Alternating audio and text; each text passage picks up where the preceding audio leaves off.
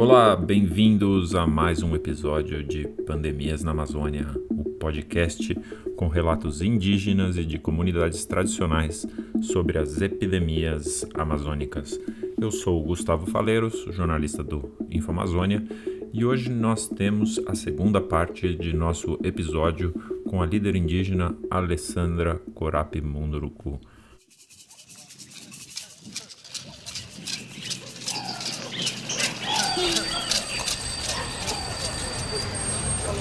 Podcast Pandemias da Amazônia.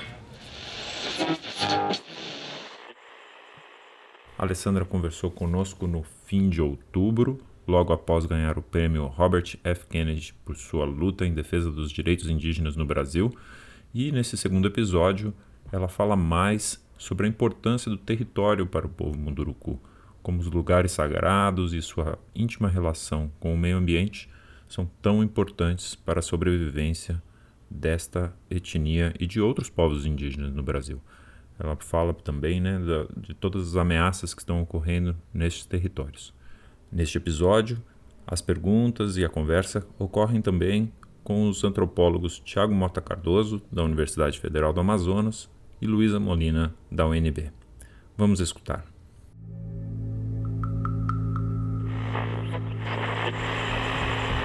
Alessandra, é, a gente acompanhando a luta Munduruku vê como o povo Munduruku está ligado à terra, ao território, está ligado, está sentindo o que acontece na floresta, no rio, com os animais, com os espíritos. Né? Queria que, se você puder explicar um pouco para a gente sobre essa ligação, sobre como vocês sentem isso, como vocês, por exemplo, vocês falam muito nas cartas de um grito de socorro, né? Que a Terra tá, tá falando, tá fazendo. E então eu queria entender um pouco melhor é, o que é isso, né? Esse grito de socorro, como, como isso está presente na luta de vocês. E se você puder explicar para que de repente nós, Pariwat, a gente consiga é, pensar que às vezes o, o que a gente chama de impacto é muito pouco perto do, da, da visão do povo munduruku sobre o que está sendo impactado, né? Agora que eu estou na cidade, você tem que ter dinheiro para você comprar farinha, certo? Na aldeia não, você na terra não, você vai plantar, né? Você vai colher e vai comer. Muita gente já falou assim. Mas o índio não faz nada. O índio, como é, não trabalha. Eu diz assim. Mas será que nós achamos farinha num pé de mangueira? Será que, a, que o peixe já está amarrado ali só nós de pegar e assar? Não. A gente tem que ir atrás. Né? E a mãe natureza é viva. Muitas vezes, com, com a construção do uma os peixes vão morrer a água vai morrer, porque peixe depende do, da água e a água depende dos peixes. Então, uma é ligação da outra. Se eu bater aqui nesse, nessa mesa, ela não tem vida. Ela não chora, ela não sente.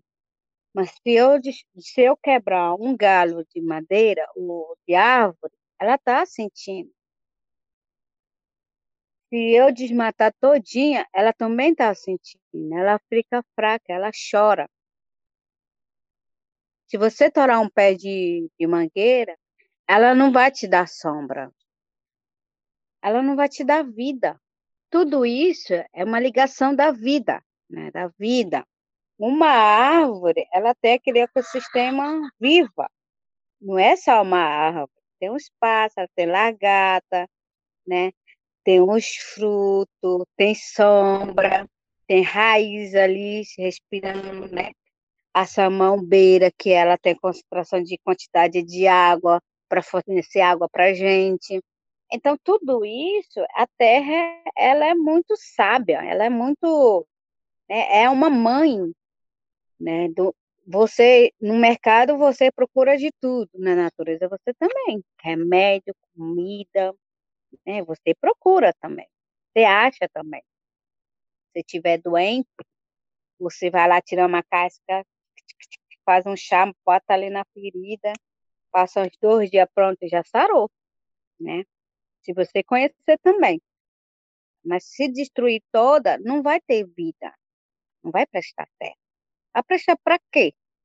Só para plantar soja, botar veneno, para abrir um buraco, para tirar minério. Então, para nós não importa esse, esse desenvolvimento. Não. O desenvolvimento de todas as lideranças é você poder tirar a água do garapé para você beber. É você tirar tirar um cacho de banana para você fazer um mingau ou fazer um chimbé para dar para suas crianças sustentar. Então, tudo isso é vida, né? Tudo isso é uma maneira que a natureza ela fornece. Ela já dá tudo de graça para gente.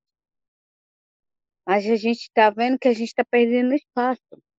Né? Muitas vezes a gente tem que largar dessa vida e para a luta, que é largar a roça, largar a pescaria, largar de caçar, para brigar lá em Brasília para garantir o território. Se não brigar pelo território, você é expulso que você nem vai saber quem foi que comprou sua terra. Não sabe nem qual empresa que entrou na sua terra. Então a gente a gente tem que gritar e falar: nós estamos aqui. Nós dependemos da terra. E a terra depende de nós. Que nós cuidamos dela sim.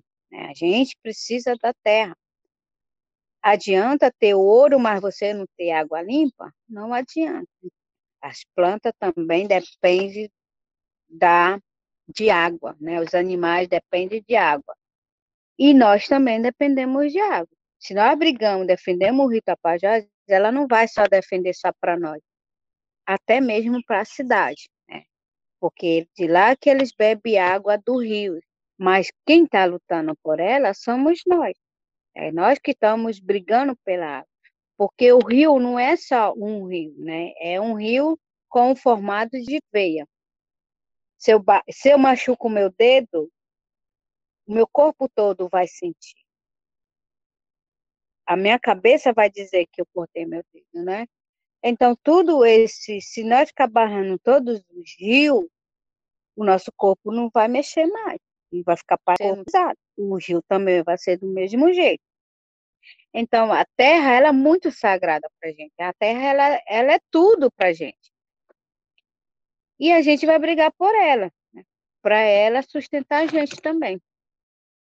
Alessandra, é, vocês do Povo Munduruku, lideranças, estão sempre falando e escrevendo em suas cartas sobre a importância dos lugares sagrados para o, para o próprio povo. Né? Lugares esses onde habitam espíritos, onde habitam seres invisíveis que têm, né, que cuidam desses lugares, como as águas, as serras, as, as matas. Né? E como por exemplo você cita o da Tchekapap, que fica ali na região do Médio da Pajós, e, e também o Carbixexé, que fica lá já mais na região do Alto Tapajós. Então gostaria que você faça um pouco mais para os nossos ouvintes o que, que seriam esses lugares sagrados né? e qual a importância deles para vocês e o que, que os empreendimentos e projetos ali no Tapajós vêm trazer de impacto a esses lugares e a vida Munduruku e a vida dos espíritos? Gente, o homem branco, eles têm dois, têm dois lugares, né? O céu e o inferno, que acreditam, né? Para nós, quando nós morremos, nós vamos para locais sagrados, se transformar em peixe, né? Transformar tartaruga, transformar algo em animal, mas espírito. Mas com a destruição dos locais sagrados, para onde que o meu espírito vai? Para onde que o meu espírito vai, vai, vai ficar vagando nesse mundo? Por isso que eu sou uma das guardiãs. Eu não fui escolhida à toa. Esses projetos que vai surgindo, eles vão destruindo locais sagrados. O homem branco ele não não entende, mas nós entendemos porque nós convivemos com isso. Foi aonde que surgiu os peixes, aonde que surgiu o povo Munduruku, o nascimento do rio Tapajós. A gente tem história. Não é, né, só construído, foi feito, como diz a Bíblia, né? Deus chegou, construiu o, né, o céu, a terra, teve sete dias, e nós também temos as histórias. E, de repente, se destruir nosso mais locais sagrados, para onde que nosso espírito vai, né? A nossa terra depende disso. A nossa terra depende dos espíritos, depende de nós, depende da nossa luta para sustentar essa terra. É por isso que é terra preta, né? Catom é terra preta.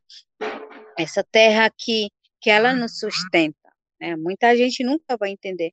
Mas é isso que nós conhecemos. É isso é nossa vida, é nossa história.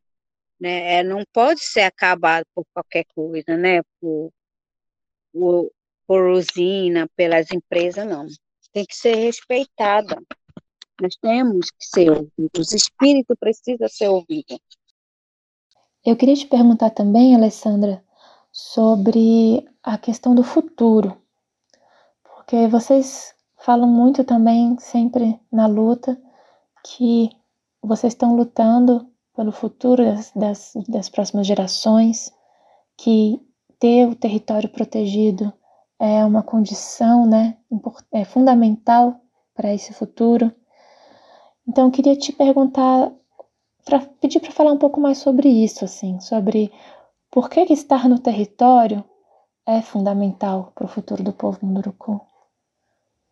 O que que é, está, o que que a vida no território garante de futuro para vocês?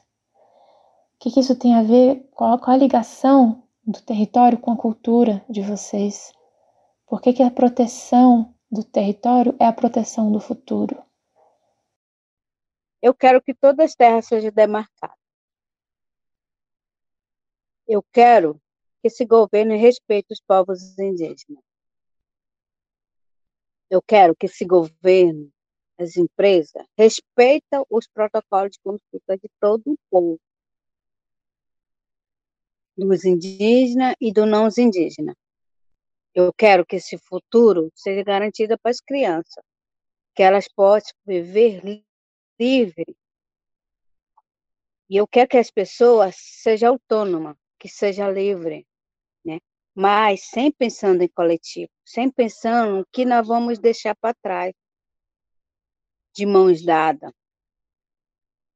O meu futuro hoje, agora, hoje, porque eu nunca sei o dia de amanhã, que a gente tenha terra demarcada. Garantir o futuro para esse povo que há tanto tempo pede a demarcação dos territórios. Que tanto tempo esse povo precisa ser ouvido. Tanto tempo esse povo dá até uma esperança nas pessoas antes de julgá-lo, você tem que ouvir. Você tem que ouvir a população. Vocês não julgam antes de conhecer. Ouçam primeiro. Ouve primeiro. Esse recado é respeita a população indígena, quilombola, ribeirinha.